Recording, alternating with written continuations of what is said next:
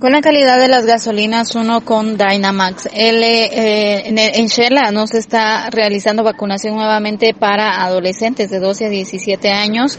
Esto porque no hay abastecimiento de vacunas. Según se hace referencia por parte del jefe del Centro de Atención Permanente, Salvador Soto, aún están a la espera de la respuesta del Ministerio de cuándo estarían enviando más de estas dosis.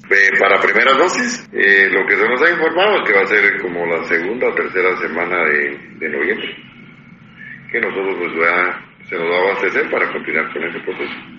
Moderna no se continúa. Por el momento no, no, no tenemos, entonces eh, sería de esperar para continuar con el proceso.